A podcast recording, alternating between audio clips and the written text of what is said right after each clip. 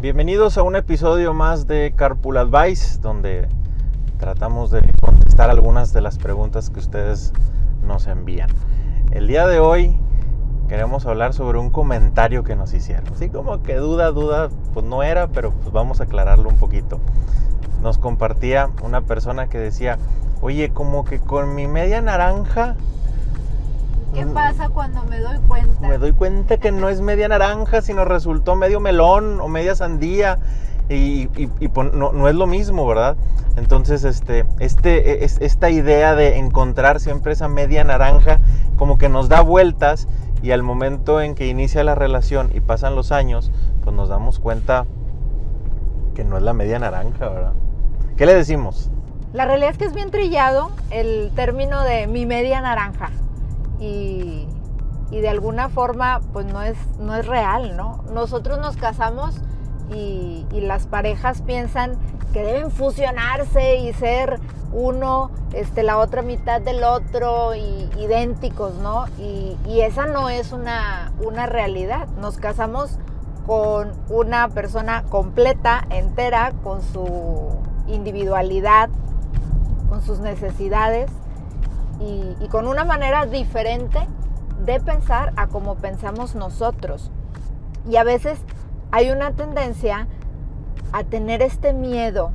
A, a- la- las parejas quieren como, como, como ser, hacer fusión y ser idénticos uno al otro y eso es imposible. La realidad es que podemos tener gustos parecidos, eh, maneras de ser, pero no somos idénticos. Eso, eso es, una, es una realidad. Algunos eh, dentro de esta, y, justo a nosotros a veces nos toca en terapia, en, y atendiendo parejas, que, que empiezas a ver que hay un miedo, un cierto miedo a que eh, si yo revelo cuáles son mis verdaderos sentimientos, mi verdadera forma de pensar, mis necesidades, y estas no coinciden con las de mi pareja, pues a lo mejor ya no me va a querer o, o me va a dejar de amar, ¿no?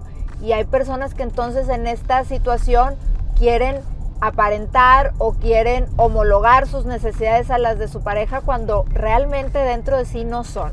Y obviamente esto al paso del tiempo y al paso de los años pues va haciendo que la relación no sea completamente honesta y que definitivamente cuando no vamos comprendiendo y atendiendo las necesidades tan diferentes que podemos tener uno y otro, pues no, no, no funcionan las cosas, ¿no?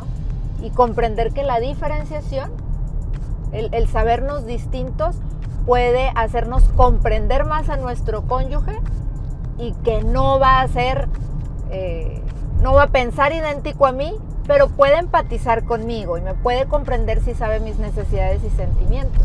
que ese es el brinco el que busca todo matrimonio, o sea, dejar de estar en el, eh, bueno, seguir el proceso del amor que empieza con el enamoramiento, que idealizas, y luego ya sigue una etapa en la que aceptas a tu cónyuge. Y ese proceso de aceptación, algunos matrimonios no damos ese brinco y nos la pasamos o escondiéndonos o ocultando en realidad qué es lo que queremos o, O qué es lo que somos o queremos cambiar también a nuestro cónyuge.